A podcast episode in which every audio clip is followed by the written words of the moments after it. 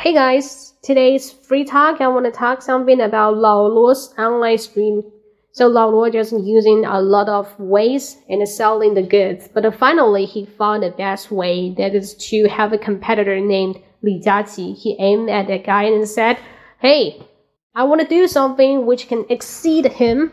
But I'm not selling the cosmetics. You see my face. I'm a little fatty guy, chubby, lovely, but yeah, I'm selling something about the technology, and he did it.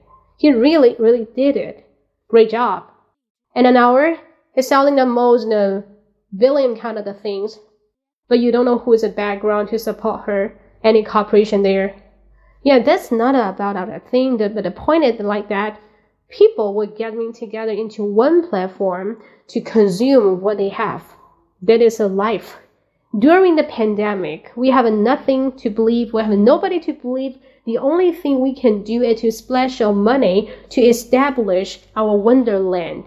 Even in the game, like a Nintendo game, like like crossing animals, 动物森林啊，动物之森，right? 动物森 Yeah, so they hyping the price the price from the bottom line like 250 and on to the 350 and now up to 600 oh my god, it's just a retired game. You cut the trees and selling goods and planting things.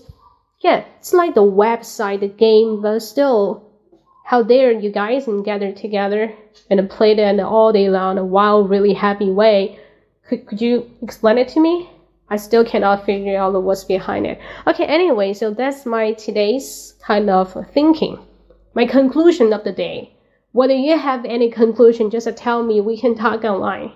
And you're always welcome expecting you my online streamer, right? Being an online streamer in my platform, 直播,直播间, uh, this is a platform, the room. Okay? So hopefully you will like it. My 微信公众号 is 英语口语风暴,英语口语风暴. So you want to talk there? Just find me there. See you. Bye bye.